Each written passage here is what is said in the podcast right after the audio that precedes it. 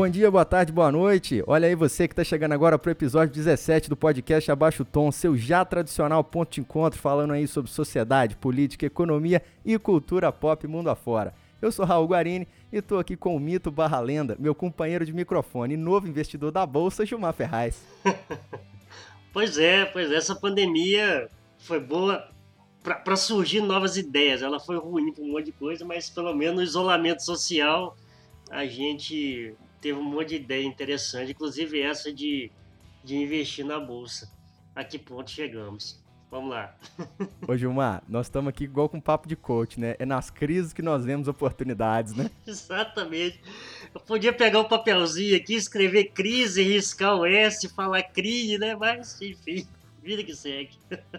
Tá certo, Gilmar. Hoje nós temos um convidado aqui. É um, vamos dizer assim, é um tondo ouvinte em esteroides, né? O Luiz Brotherhood está aqui com a gente, é ouvinte do podcast. Tá certo, Luiz? Seja muito bem-vindo. A casa é humilde, mas é nossa. Muito obrigado, gente. Valeu, estou muito feliz de estar aqui.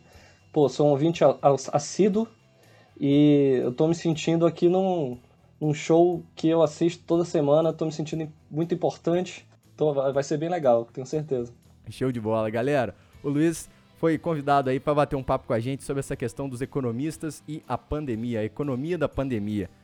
Falando rapidamente, o Luiz é doutor em economia pela Fundação Getúlio Vargas lá no Rio, chegou a dividir sala lá um período comigo, nós e o Alessandro Rivelo, num, num certo período. Abraço aí para ele se estiver nos ouvindo. E hoje é professor na Universidade de Barcelona. Ele acabou de ter um artigo premiadíssimo aí pela Sociedade Brasileira de Econometria. E para dar um contexto aí, pessoal, quem não é da área, quem não é da corporação, como disse o Jair Nicolau lá no nosso último episódio, esse prêmio aí que o Luiz acabou de ganhar é o equivalente ao cara ser eleito craque do Brasileirão. É, a, é, na nossa profissão no Brasil é a mesma coisa. Então, é, é coisa, coisa fina, biscoito fino. Não é isso aí, Gilmar? É isso aí. Acho que esse assunto vai, apesar de ser um assunto né, que a gente está debatendo isso ao longo do ano, mas hoje a gente tem uma visão bem interessante, bem diversificada de tudo aquilo que foi falado, que foi ouvido. Eu acho que, que, que isso é que é o grande bacana. Gilmar, antes da gente passar aí pro tom do ouvinte, eu vou cumprir aqui a nossa tradição. Vou abrir uma cervejinha, né? Eu não vou fazer isso agora porque eu tô numa ressaca danada de ontem. Ontem foi um dia que eu enfiei o pé na jaca, graças a Deus. Aí, tá falado. Gilmar, vamos fazer o tom do ouvinte aí. Vou falar primeiro da Alice Maria. Alice Maria, já um tempo atrás, tinha falado com a gente pelo Instagram. Ela sugeriu fazermos um episódio sobre os impactos do Covid em comunidades e regiões pobres na, nas, nas grandes cidades brasileiras. Tem tudo a ver com o artigo premiado do Luiz, tem tudo a ver com o nosso assunto aqui hoje. Fica o alô aí para Alice Maria, obrigado pela, pela sugestão de pauta que está aqui mais do que atendida. Eu tenho aqui também o podcast, é, o tweet do podcast de três, que é um podcast de, sobre basquete, tá? É de um ex-aluno meu, o Igor Marink. É, enfim, ele gosta de, de, de, muito de basquete, NBA, aquelas coisas lá dos, dos americanos, e ele montou um podcast que fala sobre o assunto. E ele colocou aqui que vale a pena conferir né, o nosso conteúdo aqui para quem curte uma conversa diferente do basquete. É isso aí, Igor. Muito obrigado. Tá feito aqui o registro do seu projeto também, podcast de três, especializado em basquete. Show de bola.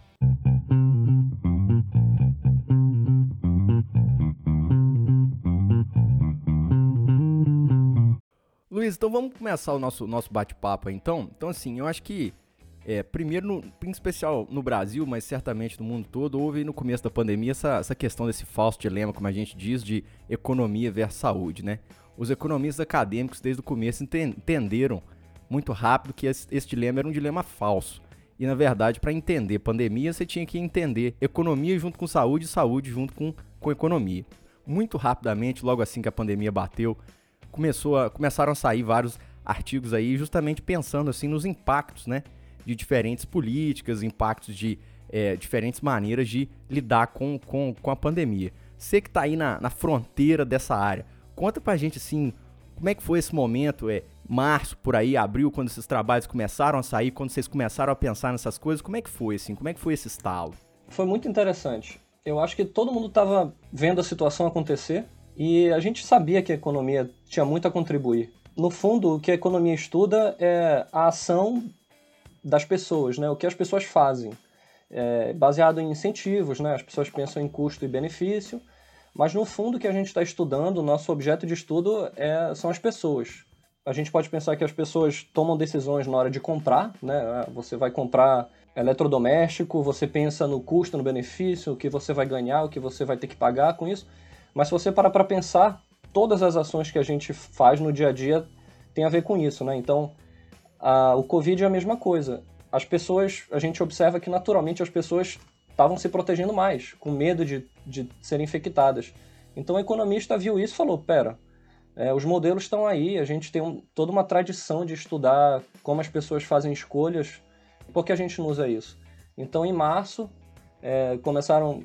Acho que até antes de março já tinha algumas coisas, mas em março teve um boom. É, os economistas até brincam que teve uma epidemia dos artigos de economia, porque eles cresceram de forma exponencial, estudando diversas questões, estudando questões, por exemplo, que a gente chama de política ótima. Então, como que é, as pessoas deveriam alocar seu tempo entre trabalho e, e lazer, fora de casa e consumo, numa é, situação de Covid? Esse é um tipo de pergunta. É, outra coisa, é, como que política do governo pode é, mitigar os efeitos negativos das infecções? Até questões empíricas também, né? Houveram muitos artigos fazendo é, surveys de firmas, é, quais eram as expectativas das firmas para os próximos, próximos meses. Teve um problema de diminuição de demanda, teve um problema de é, corte de supply chains, né, de é, relações comerciais entre firmas. e Então teve artigo de tudo que é área. Eu, eu gosto de categorizar os artigos em, em, em dois grupos. São os artigos empíricos e os artigos estruturais ou teóricos. Os artigos empíricos eles são baseados fortemente em, em usar os dados e usar métodos estatísticos e econometria para obter insights, né? Qual é o problema desse tipo de artigo no começo da pandemia é que não tinha dado. Então, foi natural que no começo da pandemia os artigos que foram mais publicados foram artigos teóricos ou é, que usam modelos estruturais. Então, são artigos que usam muito mais uma modelagem matemática para você fazer previsões, né? Então, como você não tem dados, você usa modelos para tentar falar alguma coisa que possa ser útil. Deixa eu fazer um comentário aqui, até para o ouvinte que está nos, nos, nos, acompanhando. Eu acho que tem uma, uma contribuição importante dos economistas logo no começo aí, que foi, que foi assim, bem na linha do que, do que o Luiz falou, que foi um pouco o seguinte. Os modelos de epidemiologia, lá de biologia e tudo mais, eles não levavam em conta justamente essa característica do ser humano de mudar o seu comportamento na medida em que ele olha para o mundo e vê assim: olha, tem um monte de gente que está ficando doente aí, se eu for na rua eu posso ficar doente também. Então esses modelos não levavam em conta essa questão, que é uma questão da natureza humana extremamente importante para você entender justamente o comportamento da economia durante uma pandemia. E eu acho que a, a, grande contribuição nessa primeira leva foi introduzir essa questão do comportamento, né? É modelar, como a gente disse, né? Traduzir esse comportamento em equações matemáticas capazes de gerar previsões para a gente tentar entender um pouco mais o mundo que a gente estava vivendo no momento em que a gente tinha muito pouco dado, muito pouca evidência empírica o Luiz falou sobre né, esse lance da, da, de como que a economia podia contribuir né, para esse debate.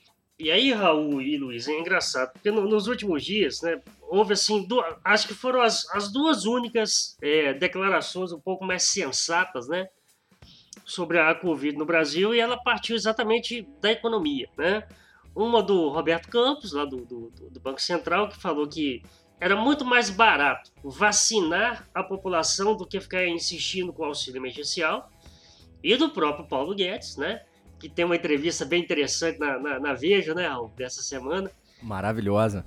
É, onde ele. É, é o lance do, do, lambari de 8 quilos, mas, mas tudo bem.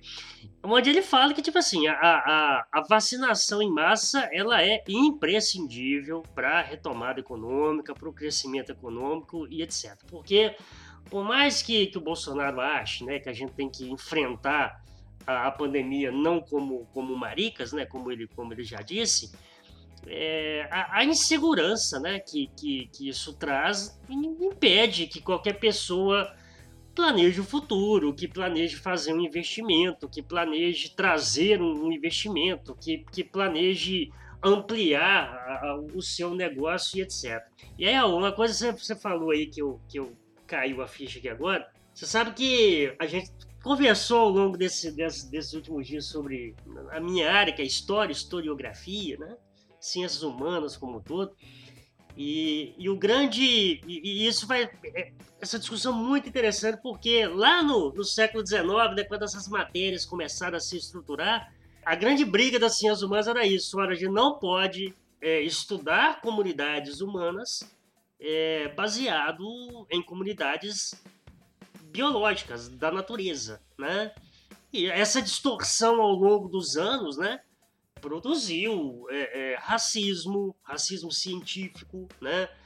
Produz, de certa forma, ainda xenofobia. Tudo bem que é, é, é um discurso lá do princípio, lá do, de meados do século XIX, mas é que é, eu, eu, me lembrei porque você falou exatamente disso, né? Porque os modelos que a gente tinha né, no início da, da, da, da pandemia eram modelos muito ligados a comunidades biológicas, né? De, de animais, basicamente, né? E aí, é, é, é, foi o que o Luiz falou que agora, então, você tem dados humanos, né? E comportamentais. Olha que legal, né? Como é que o indivíduo é, se comportou diante da pandemia e esse comportamento produz também modelos que podem dar alguns indicativos aí para o futuro. Não, é exa exatamente isso, Gilmar. Eu concordo 100% com você. E bem nessa linha do que você está dizendo, eu já vou encaminhar a, a seguinte pergunta pro Luiz. Uma, assim, uma grande razão porque economistas e, em geral, cientistas, né, fazem esses modelos estruturais é você conseguir fazer análise de política, né? Você movimentar alguma coisinha dentro do sistema ali, qual o resultado que isso gera? Então, portanto, como você elucidou aí, Luiz, se você implantar determinada política pública, o que, que você pode esperar? E isso é de valia muito grande, em especial no momento em que você enfrenta uma situação nova, em que olhar para trás, olhar para os dados não vai te ajudar bom, porque você não tem os dados, né?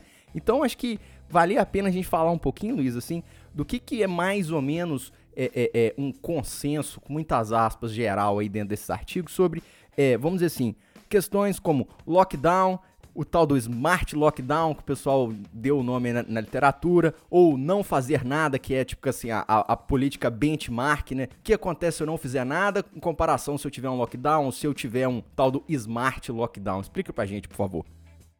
É, é difícil falar de um consenso no momento. Todos os trabalhos são super preliminares, tem muito poucos que já estão publicados, mas eu acho que alguns consensos, preliminarmente a gente pode falar em alguns consensos. Primeiro que, é, como tu, você falou, tipo, smart, lockdown, smart lockdowns são melhores do que lockdowns que se chamam blank, blanket lockdowns, que são mais simples.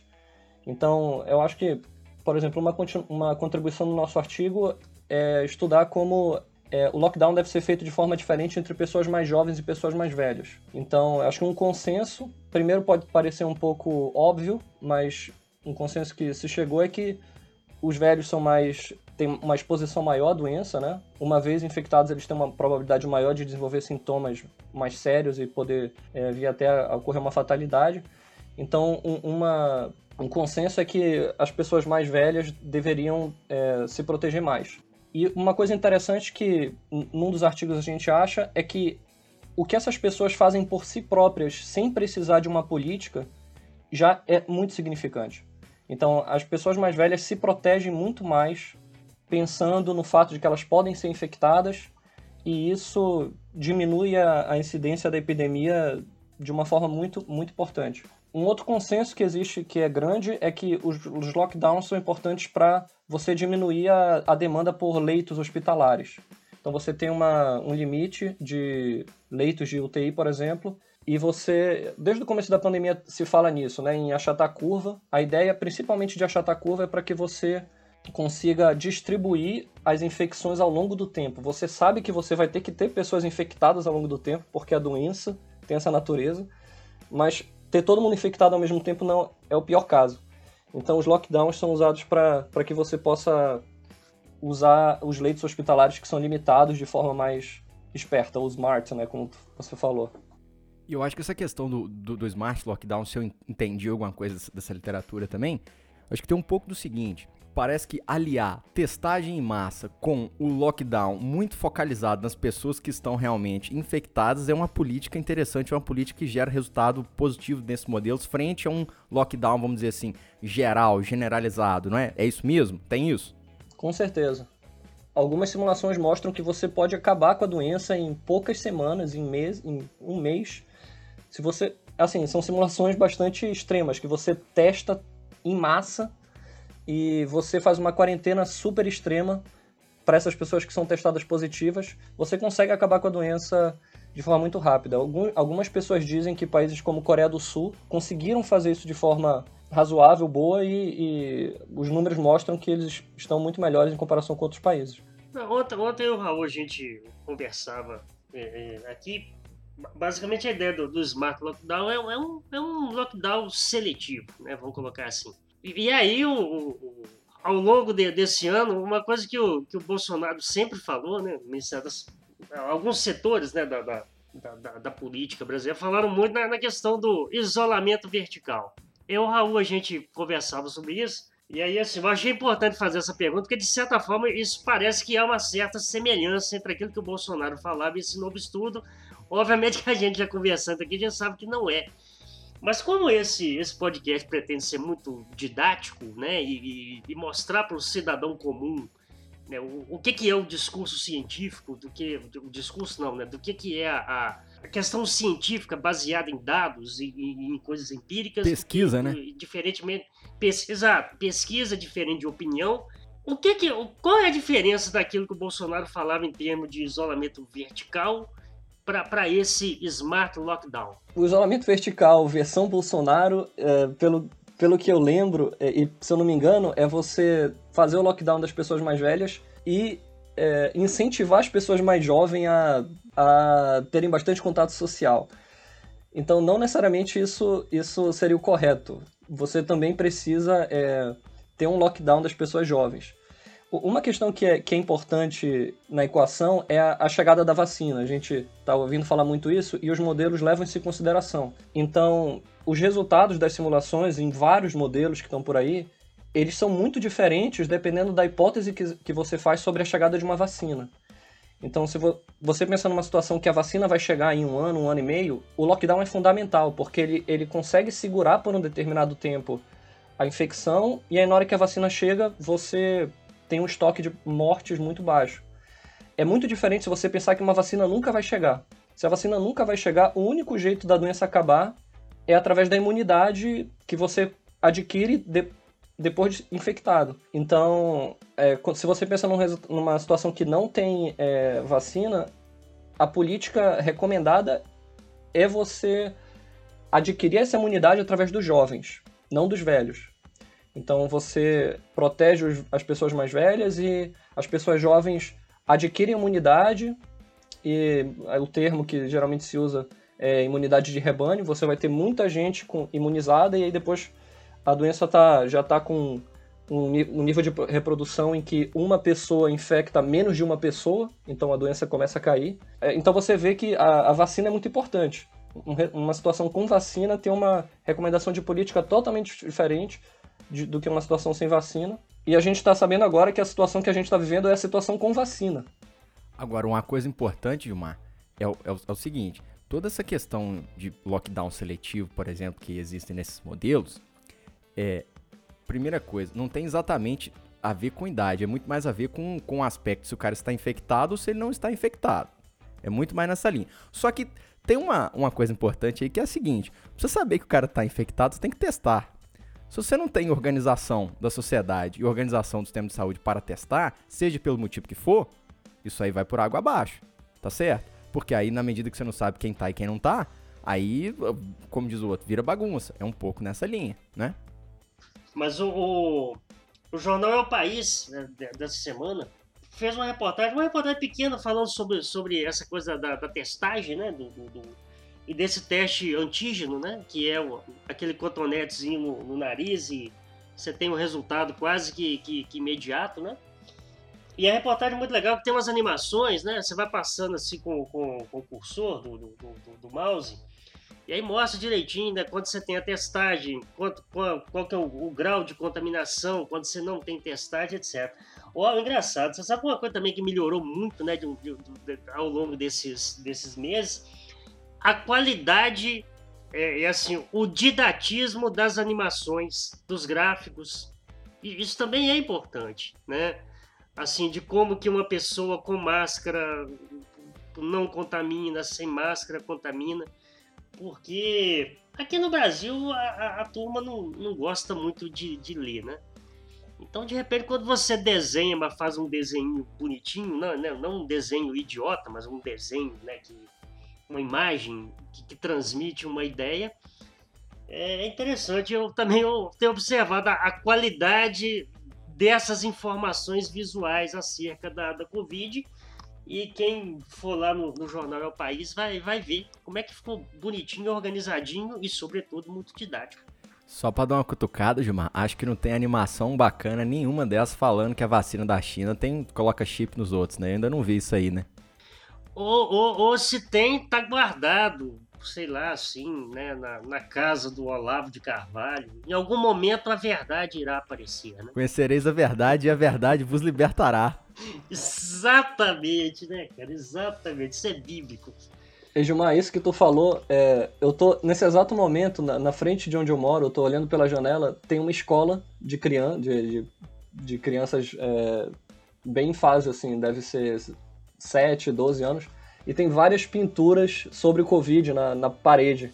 Então as crianças fizeram desenhos do vírus com uma carinha de malvado e vamos lutar contra o Covid.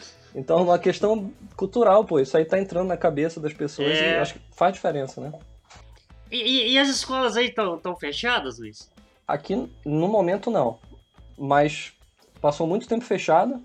Falou-se em voltar a fechar, mas pelo menos a escola eu consigo ver aqui todo dia está é, funcionando normalmente. É, porque é uma coisa que eu tenho conversado com, com, com o Raul aqui há muito tempo. Aqui no Brasil, além da, da, da questão das mortes, da questão sanitária, a, a gente está vivendo uma tragédia na educação. E, e para quem é professor, ou, ou que né, todos nós aqui somos, né, sabem como as sequelas que isso vai deixar para as gerações futuras. Olha, e imagine para uma criança né, que está começando o seu processo de alfabetização, né?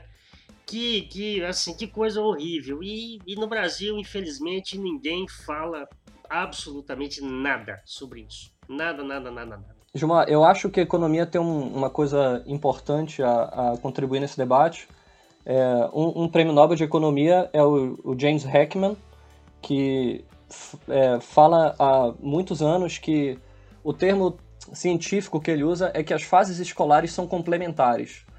Então, em todos os anos da fase de formação de habilidades cognitivas, que é o que ele chama, precisa haver investimento educacional e, por exemplo, tempo de que os pais passam com os filhos, tudo isso tem que ocorrer durante toda a fase. Se em uma fase você não não fazer o investimento, se você não dedicar tempo, o que você fez antes é perdido.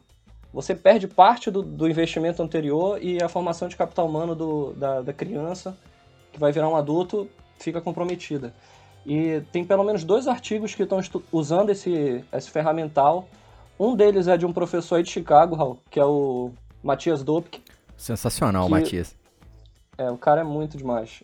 E outro é do, de um, um, professor da, de Pensilvânia, o Dirk Kruger, que usa toda essa, esse, essa bagagem que o Heckman e muitos outros coautores já trouxeram e estão aplicando para a situação de Covid e estão achando resultados, infelizmente, um pouco comprometedores. É, assim, não são positivos, são resultados bem negativos para a formação de capital humano dessas crianças. Eu queria fazer uma, um jabá aí, se, se o Gilmar e o Luiz me permitirem o ouvinte que estiver ouvindo aí se interessar por economia da educação, recomendo lá no jornal O Veterano, pode pesquisar aí no Google O Veterano, minha coluna aí do mês passado aí sobre economia da educação em duas partes, escrita lá com a Rebeca Vitelbo, toca justamente nessas coisas aí que o Luiz falou, as questões de primeira infância, como, como o Heckman chama atenção, né? É, eu queria agora levar a discussão para um outro ponto aqui, é um, um, tema que eu e o Gilmar a gente já discutiu essa semana aí no, no WhatsApp e deu, deu pano pra manga, como diz o outro, que é o seguinte. Você fez um comentário em alguma das suas falas, Luiz, sobre a questão dos, dos velhos, né? Que nos modelos, em que todos os agentes são racionais e eles entendem o que está acontecendo e tudo mais, os velhos, por serem velhos e entenderem que tem maior chance de morrer, eles automaticamente se protegem mais. Só que aí, por exemplo, se tiver alguém ouvindo aí lá em Espera Feliz, um abraço, minha terra natal, você vai lá na pracinha de Espera Feliz, então um monte de velho lá jogando baralho e tudo mais, você chega para conversar com o velhinho, aí o velhinho fala, não, não tem doença não. olha lá, olha lá o Bolsonaro, olha lá o presidente, não, né? Tem nada disso. Então acho que talvez a gente podia falar um pouquinho desse trabalho aí do Daniel D'Amato, do Thiago Cavalcante e do Nicholas Eisenman, não sei se eu tô falando o nome dele corretamente, mas, mas é, eles olharam um pouco para o efeito dos, dos discursos políticos na pandemia, né? O efeito que os discursos dos políticos e de personalidades famosas têm sobre as pessoas e sobre o comportamento das pessoas durante a pandemia. E aí parece que a situação é, é justamente nesse sentido, né? Quando a gente tem uma liderança que vai no sentido contrário a, a tudo que a ciência está dizendo, a coisa costuma desandar. É isso mesmo, Luiz? É, exatamente. Esse artigo é super interessante e eles acham que, usando uma, uma metodologia científica que distingue, distingue de uma coisa que é muito importante, que é correlação de causalidade, que o efeito do, desses discursos, desses pronunciamentos oficiais que foram transmitidos nas TVs e nos, nos rádios, tiveram um efeito sobre o comportamento de isolamento social das pessoas. E eles acham que em lugares que tinham maior apoio ao presidente, o, o isolamento social estava caindo, mas no momento em que houve esse, esse pronunciamento, é, a velocidade da queda desse isolamento é, mudou. Então eles começaram, as pessoas começaram a se proteger um pouco menos comparadas com outros locais que continuaram com a sua tendência de isolamento que já estavam seguindo anteriormente. Então o pronunciamento ele foi um, um evento que mudou o comportamento das pessoas e as pessoas ouviram o presidente falando que não precisava se proteger e os dados mostraram que de fato as pessoas passaram a se proteger um pouco menos depois disso. Então, acho que a, a leitura, assim, para um economista, acho que uma boa leitura desse, desse, desse artigo diria a seguinte mensagem, né? É, em, em cidades em que o Bolsonaro ganhou no primeiro turno, quando a gente olha para a velocidade em que as pessoas estavam deixando de se proteger, estava todo mundo meio, meio assim, né? Ah, pandemia tá passando, todo mundo ficando cansado, o pessoal se protegendo menos, mas aí vem o discurso da, da gripezinha, do meu histórico de atleta, e aí a coisa vai meio que por água abaixo, né? O pessoal que já tava abrindo mão, abaixando a guarda um pouco, abaixa muito mais, porque, ah, o presidente falou, tamo junto, né? Deus acima de tudo, não sei o que e tal, e vamos com tudo. É um pouco, é um pouco essa a ideia, não é? É, exatamente. Outra coisa interessante que eles fazem é exercícios de placebo. Então você teve o pronunciamento do Bolsonaro, que foi no dia 15 de março, teve os protestos, Aí eles pensam o seguinte, beleza, a gente acha esse efeito em 15 de março, mas vamos usar a mesma metodologia para ver se eu pensar que o discurso foi feito no dia 10 ou no dia 5, eu consigo achar a mesma coisa? E eles não acham. Então, foi de fato o pronunciamento que provocou esse efeito e não foi alguma outra coisa que aconteceu que pode ter causado. Os exercícios mostram esse resultado. Deixa eu, deixa eu comentar um negócio em cima do que o Luiz está falando, Gilmar. Já, já passo para você aí, mas é só uma, uma coisa que a gente já falou também essa semana. Eu li aqui no site, que de vez em quando aparece aqui no podcast no 538 esses dias. E, e é um site aqui é, de análise de dados sobre política, esporte, um monte de coisa aqui nos Estados Unidos. E aí eles analisavam assim: vamos fazer uma pesquisa aqui perguntando para as pessoas quem acha que o Trump tem algum tipo de plano para a pandemia? Quem acha que tem um, um plano de, de, movimentação aqui? E aí as pessoas, elas também tinham que responder várias perguntas socioeconômicas do, do tipo, ah, você é homem ou mulher, onde você mora, qual sua idade, tudo mais. E numa parte do questionário, você tinha uma questão assim, se você tinha marcado que você se identificava como homem, você podia marcar que você se identificava como masculino, completamente masculino e outras denominações. Da mesma maneira, se você se identificasse como mulher, você podia é, escolher femininas, é, é, completamente feminina, etc.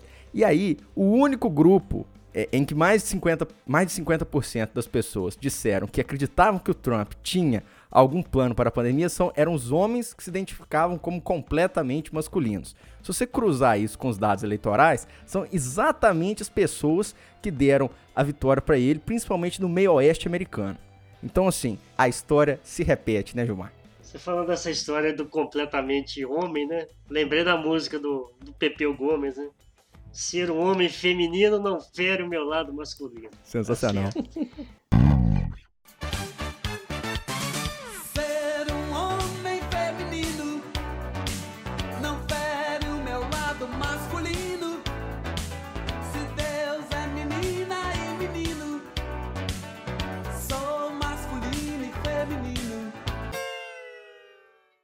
Diante do que vocês falaram aí, eu, eu te dou um dado assim, daqui, da minha cidade, né, que, que, que corrobora com, com essa ideia de como que o voto interfere na, interferiu né, no comportamento.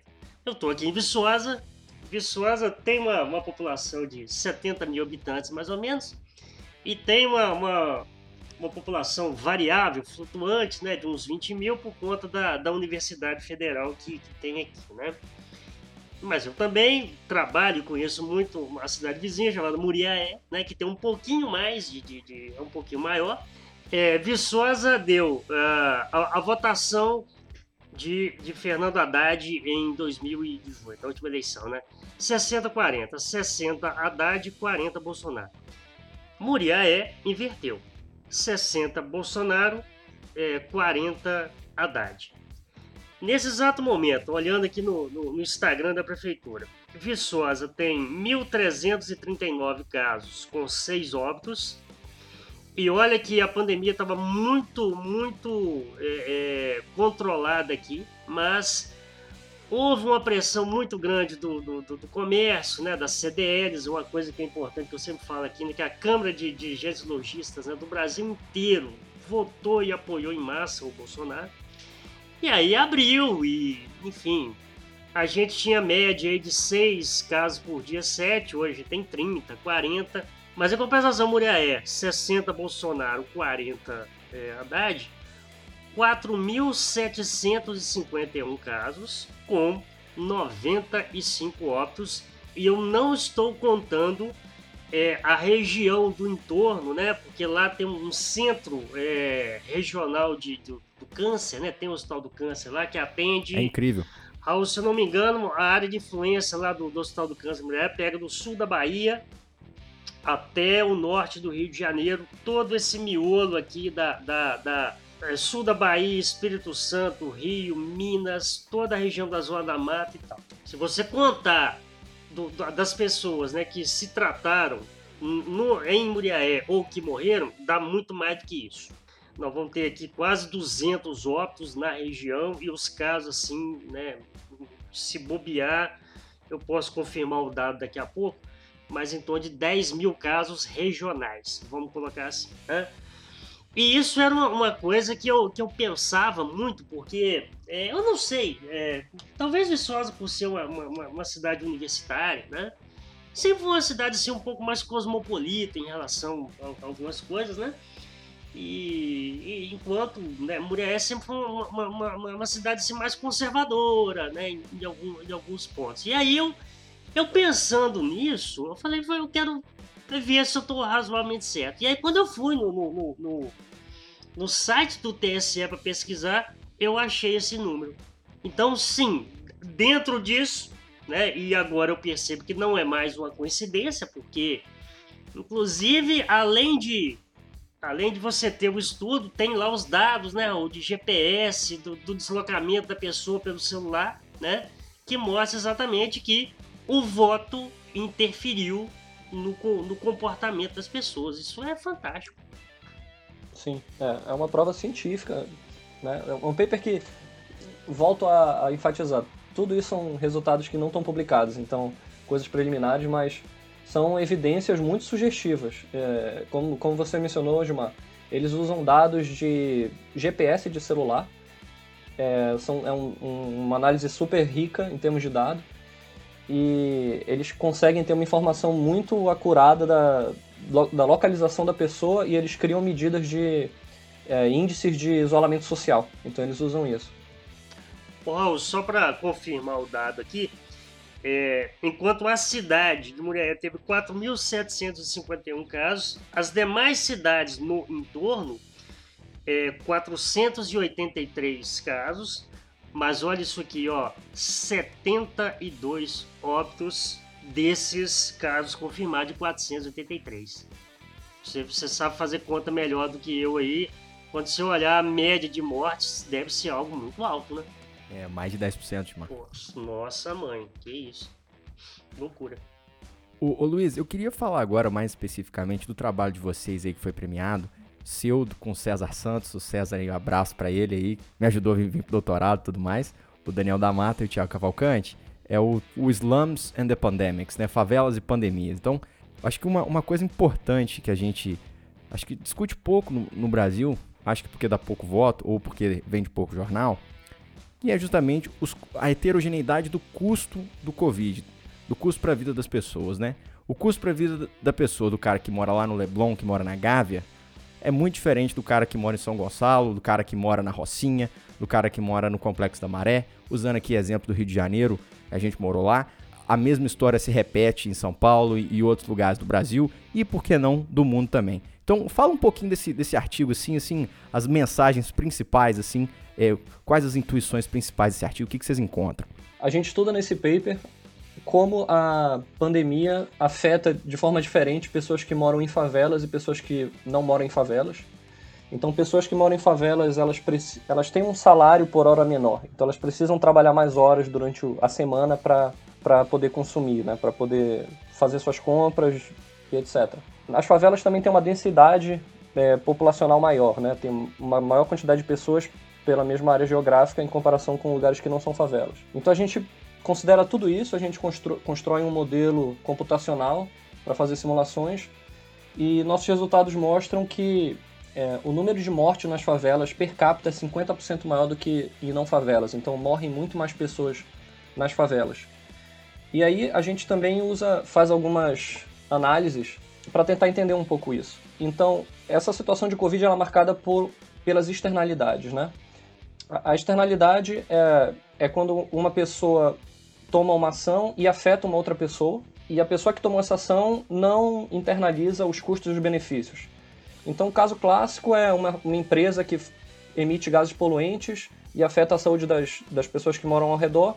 A empresa que está fazendo isso, ela não, na hora de tomar decisões, se não existem as leis para isso, ela não vai pensar em não fazer emissões é, pensando no bem-estar das pessoas que moram lá. Então, isso é um exemplo de externalidade negativa. É um exemplo em que a ação de um, de um agente afeta de forma negativa um outro, né?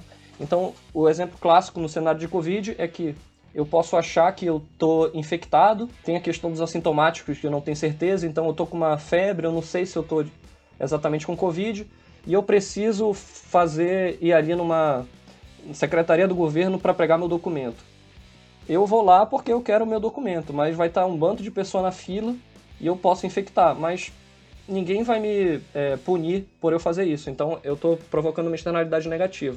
Ao mesmo tempo, nessa, nesse ambiente de Covid, existe uma externalidade positiva, você pode pensar, que é o caso que se eu sou uma pessoa jovem, eu pego a doença, eu me protejo, me recupero e adquiro imunidade, eu deixo de estar no grupo de pessoas que são infecciosas.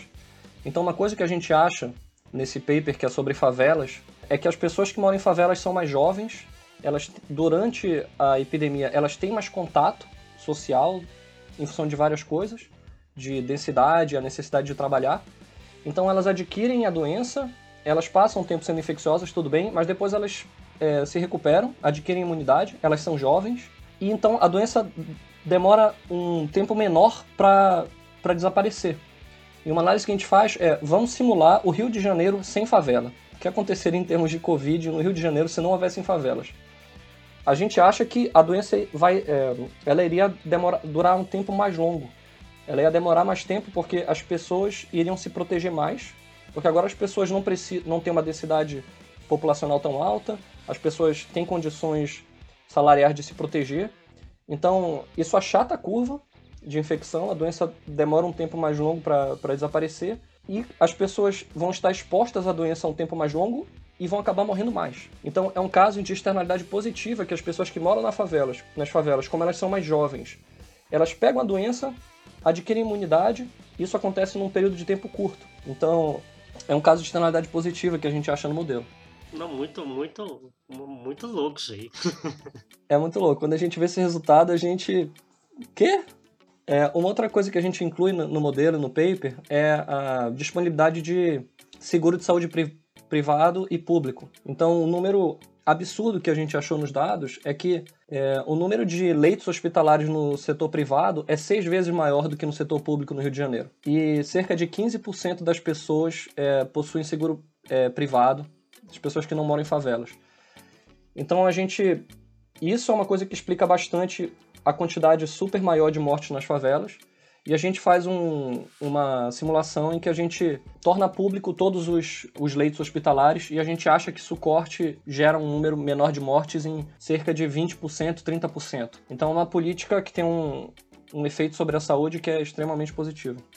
Então, deixa eu, deixa eu ver se eu entendo bem o resultado do, do paper, assim, fazendo uma interpretação é, a lá esse podcast aqui. No fundo, no fundo, o que a favela está fazendo é ser um escudo pro asfalto.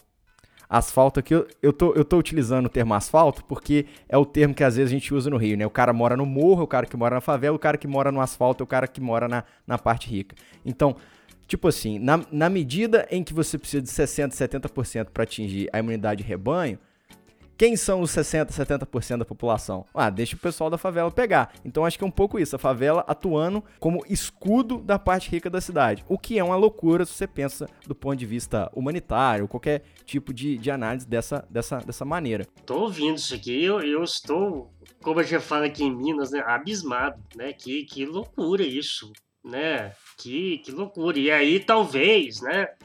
Fazendo assim, uma análise puramente sociológica da, da coisa, talvez seja por isso que, de fato, ninguém se importa tanto, né? Batendo aí 200 mil mortos e você não tem. É, você não tem sequer um, um, um afago, né? uma lamentação das pessoas, porque parece que é isso, gente. Enquanto os pobres estiver pegando e morrendo, tá protegendo a gente, deixa o pau quebrar, né? Que loucura. O Luiz falou da, da, questão das externalidades. Essa palavra é muito boa, né? Quando ela é contextualizada, caramba, né? Ela resume um monte de coisa. O, o STF tomou a decisão importante, né? Em relação a essas externalidades. Que não precisava de ter tomado, porque a lei da Covid ela já previa esse tipo de coisa, mas aqui no Brasil, como falei, a judicialização, ah, assim. Olha, olha só, só fazendo parênteses, porque a gente também gosta de, de fazer aquele momento nonsense aqui do, do Brasil, né? Essa semana, por exemplo, tem um julgamento lá no STF, né, para saber se o Bolsonaro pode ou não bloquear a gente no Twitter, né? E essa semana teve uma outra decisão no STF também para falar que amante não tem direito à herança na, na morte do, né, né, no caso, amante tanto homem quanto mulher, né? Porque há um tempo atrás aí, um, um juiz aí deu, reconheceu que a relação que um sujeito tinha com a amante era uma união estável. Então ela teria direito à herança da, da esposa casada no cartório. E aí o Supremo tem que entrar na, na, nessa bola dividida aí para falar que não, que amante não é, amante não é parente. Mano, que coisa horrorosa, né, gente? Isso, isso, isso é comédia. Isso é comédia. Isso não pode ser, ser o Brasil não pode ser um país sério exatamente por conta disso. Mas o STF né, tratou muito bem essa questão das externalidades. Olha, você não quer tomar vacina? Ótimo, não tome. Mas se a empresa aérea quiser impedir você de, de, de embarcar, ela vai poder fazer isso. Então você quer usar da sua liberdade, né, como se fala por aí, é, arque com as responsabilidades de você fazer essas escolhas. Não, mas isso aí, é, isso aí é importante. Inclusive, o ministro Paulo Guedes, lá na entrevista dele lá na, na Veja, lá, a entrevista do Lambari de 8 quilos, ele comenta isso mesmo. Tem que ter um passaportezinho de, de imunidade. É mais ou menos nessa linha. Pra gente começar a encerrar o nosso papo, eu queria falar de mais um trabalho aí que fez barulho também, eu gostei muito. Vai ficar nas notas do episódio aí a cobertura que a revista Piauí fez desse artigo do Rafael Bruce lá da, lá da USP. E acredito que de um colega seu aí da Universidade de Barcelona, né, Luiz? E esse artigo olha pra, pra questão do do seguinte: na medida em que todo mundo teve que ficar em casa, acho que é bastante já lugar comum a gente comentar que a quarentena do cara do Leblon ela é diferente do cara que mora na, na, na Rocinha, né? E que é diferente também do cara lá da zona oeste do Rio que mora na área de miliciano.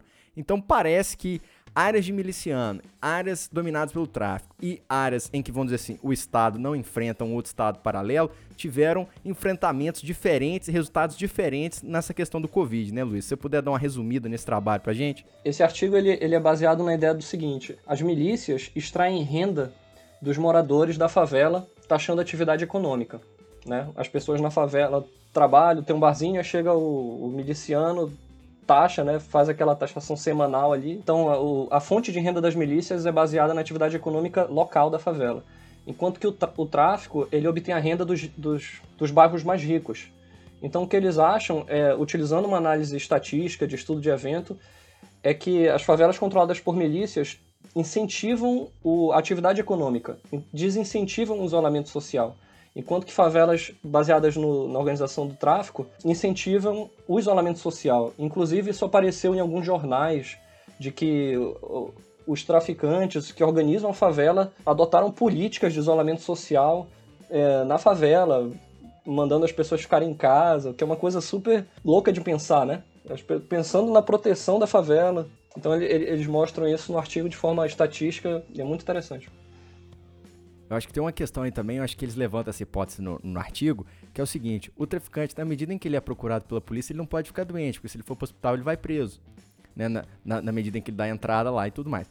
O miliciano, muitas vezes, ele é. ele faz parte desse estado paralelo, ele não é procurado pela justiça, ele faz parte de alguma corporação relativamente poderosa, talvez um policial, talvez um ex-policial. E a, a gente falou aqui já do, do Adriano da Nóbrega, né, Gilmar? A gente falou bastante lá do Fala Tu que eu tô cansado e tudo mais. Talvez um assessor, né? Do, Talvez um assessor, a gente não sabe, né? É, e aí, esse pessoal, vão dizer assim, não necessariamente eles estão sendo procurados pela justiça e não necessariamente eles vão ser presos quando forem ao hospital. Então, tem essa questão e tem a questão também deles necessitarem do mercadinho, da, da lojinha estar aberta para poder cobrar ali o arrego, como se diz, né? Então, tudo isso faz, faz muito sentido. E aí parece que o, o número de mortes nas favelas que foram muito dominadas pelo tráfico foram menores do que nas regiões de favela dominadas pela milícia, é isso mesmo? Exato. A, a, variável que eles usam não é isolamento social, como eu falei, mas é número de casos e número de mortes. E eu conversei até com o Alex, que é um dos, dos coautores, e ele, fala, ele me falou um ponto que muito das, dos organizadores da milícia, eles nem moram nas favelas. Eles moram em outros lugares, então eles têm esse incentivo em fazer isso. É aquela história, pimenta no olho do outro é refresco, né? Exato. É, que outra coisa também, o Brasil não é para amadores, né, cara? É, assim, é, é, o Brasil é um grande laboratório, né, para um monte de coisa, né? É impressionante. Vou, vou repetir, eu tô abismado com, com, determinadas coisas, mas, enfim, que, que, que coisa. Você fez esse comentário do Brasil ser um laboratório, Gilmar? Eu tenho um amigo que fala o seguinte: Deus, quando ele desenha alguma coisa, ele pensa assim, deixa eu fazer um beta no Brasil, deixa eu ver o que, que vai dar. Se der certo lá, a gente põe em produção pra frente. Mas deixa eu testar lá pra ver o que, que vai ser, né? É bem, é bem isso mesmo. É bem isso mesmo. Vamos lá pro momento rachadinha? Pra terminar por aqui, só fazer uma referência o pessoal lá de Muriaé, que eles vão me malhar pra caramba, gente, é só questão científica, né? Isso não reflete necessariamente a minha opinião, mas contra fatos não há argumentos, né? A ideia é essa, né? É um podcast meramente ilustrativo, né, Gilmar? Exato, tem que fazer essa referência, que isso amanhã me apedrejam lá. Né? Eu tenho muita gente boa lá que eu, que eu gosto pra caramba vivendo lá. então vamos pro momento rachadinho depois da vinheta aí. Gilmar, vamos fazer igual semana passada, vamos deixar o momento rachadinho do nosso convidado pro final, seu grande finale aí, seu momento rachadinho. Então, para homenagear o nosso, o nosso convidado, né, eu vou indicar aqui o disco de uma banda inglesa que eu gosto muito, o New Order, é o, é o álbum Brotherhood, de 1986, né? New Order é uma banda é, ali de começou muito na, na música eletrônica, né, no, no famoso pós-punk, né? Na verdade, eles são remanescentes de uma outra banda chamada Joy Division, né, cujo seu vocalista Ian Curtis, né, morreu aos 27 anos, aquela coisa dos 27. Né? Acho que a Ian Curtis até morreu mais novo ainda, né? E essa banda Joy Division influenciou muita gente aqui no Brasil, né? A Legião Urbana, o pessoal lá do, do, do né? quando a Legião Urbana ainda era o aborto elétrico, né? Capital Inicial, Plebe Hood. E aí, quando o Ian Curtis morreu, eles fizeram, né? Juntaram os cacos e criaram uma nova ordem pós Ian Curtis. E esse disco eu gosto pra caramba, Brotherhood. Você sabe, Luiz, que eu perguntei ao Raul, falei, Raul, mas o, o, Luiz chama Brotherhood mesmo ou ele é só um, um, apelido. um apelido, alguma coisa assim? Aí o, o, o Raul falou, não, é o nome dele mesmo. nome artístico, né, Gilmar? isso, é, isso, exatamente. Inclusive, esse CD tem a famosa Bizarre Love Triangle. Isso, né? falei pro Raul então... mais cedo aqui.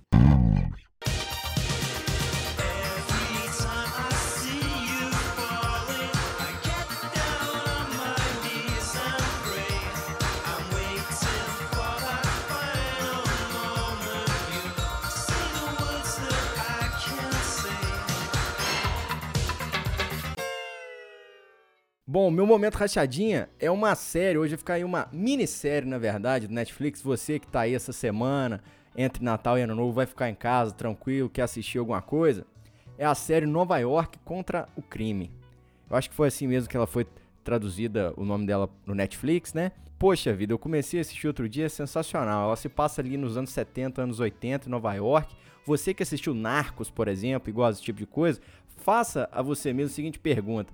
Eles estavam vendendo aquele troço todo para alguém. Quem estava do outro lado? Quem estava fazendo a negociação do outro lado? Sempre que você vende alguma coisa, tem alguém comprando. E aí a, essa série mostra um pouco desse lado de Nova York, bem poderoso chefão. Eu acho The Godfather, né, o poderoso chefão, o primeiro, o melhor filme da história, para mim, é minha opinião acho maneiro demais. E aí a, a, série tem um pouco disso, uma série documental, e mostra também do outro lado o pessoal do FBI, o dobrado que os caras cortavam para ir atrás do pessoal da máfia. E as mudanças institucionais, assim, de organização mesmo, que eles tiveram que fazer para ir justamente atrás desse pessoal que, não precisa dizer, era extremamente bem organizado e nessa época já controlava a máfia tal qual uma empresa. Então fica aí Nova York contra o crime da minissérie do Netflix. Luiz, seu momento rachadinho. Eu gostaria de recomendar um CD que eu descobri essa semana, que na verdade foi recomendado para mim pelo um amigo meu, o Thiago, que na verdade é namorado da minha irmã, então queria mandar um abraço pro Thiago e pra minha irmã, Ana Paula. É um CD do José Mangual, e o nome do CD é Buyu, B-U-Y-U, que é um CD de 1977. Esse cara é um percussionista, e o CD ele tem diversos ritmos, tem salsa, tem cúmbia, tem até um, um black, black music com soul que eu tô ouvindo durante a semana e é um CD muito bom. Fica aí a dica. Vamos encerrando por aqui, Gilmar. A gente agradece demais o Luiz ter tirado um tempo aí na noite dele lá em Barcelona agora é, para conversar com a gente. Muito obrigado, Luiz. Com certeza esse podcast aí é também parte do nosso dever cívico, né, Gilmar? De contar para as pessoas um pouco do que a gente faz. Isso, eu, eu sobretudo, assim, além do, do, do, papo ter sido excelente, muito, muito educativo, muito instrutivo mesmo. Tô, tô orgulhoso de ter feito esse episódio, tá? Muito obrigado, Luiz. Pô, gente, eu que agradeço muito. Eu adoro podcast, então foi muito legal essa experiência e nosso papo foi muito legal. Ó, nós estamos começando a viver uma experiência interessante que agora a gente está começando a ter é, pessoas querendo colaborar com o podcast, né, cara? Isso também é muito gratificante, né? Vamos que vamos. e em breve, se Deus quiser, nós estamos aí com um projeto de transcrição do podcast, né, Gilmar? Parece que vai ter, né? Exatamente. Hoje já recebeu a, essa, essa intenção de um, um, aluno meu. Olha que, que bacana. Porque falou que ele gostou tanto e, e ele quer ser jornalista. E ele falou assim: para ser jornalista tem que escrever melhor. Aí ele falou: posso fazer a transcrição do podcast? Falei, Bora, vamos lá. Abraço para Elias. Então, Vamos lá, vamos despedindo por aqui. Lembrar o ouvinte aí, deixar aí o, o nosso comentário, que esse é o último podcast do ano. A gente vai tirar uma pausazinha para a gente recarregar as baterias, tomar uma cerveja e aí a gente volta na primeira semana de janeiro com abaixo tom no estilo que você, que você já conhece. Queria agradecer o ouvinte também que nos tolerou, né, Gilmar? Que ficou com a gente aí do começo até agora. Chegamos aqui ao nosso episódio 17, isso que começou como uma troca de áudios entre eu e o Gilmar. Estamos aqui no nosso episódio 17 com entrevista e tudo mais. Pra gente é muito legal estar aqui também. Obrigado você que está escutando, que está comentando, que manda o tom do ouvinte, que segue a gente, que oferece o podcast para sua mãe, para seu pai, para seu tio Chico. Você vai encontrar o tio Chico agora na ceia de Natal. Recomende o podcast para ele, não é isso aí, Gilmar? Isso aí. Redes sociais, Raul. Vamos lá. Suas redes sociais, como é que é? É o arroba Gilmaref e o Instagram Gilmarzinho Explica. Eu acabei com o Facebook. Não tenho mais Facebook. Aboli o Facebook e não está me fazendo falta nenhuma. Seja você um bom cidadão, siga os passos do Gilmar, delete também o seu Facebook. Esse podcast aqui é contra o Facebook. Tanto é que a gente tem só o Twitter, arroba o Twitter mais legal desse podcast tá certo? Se quiser falar comigo é arroba Raul Guarini, lá no Twitter também. Você que fica aí, a gente deixa o nosso obrigado, valeu demais. Primeira semana de janeiro, tamo de volta. Pelo sim, pelo não. Aquele abraço, valeu!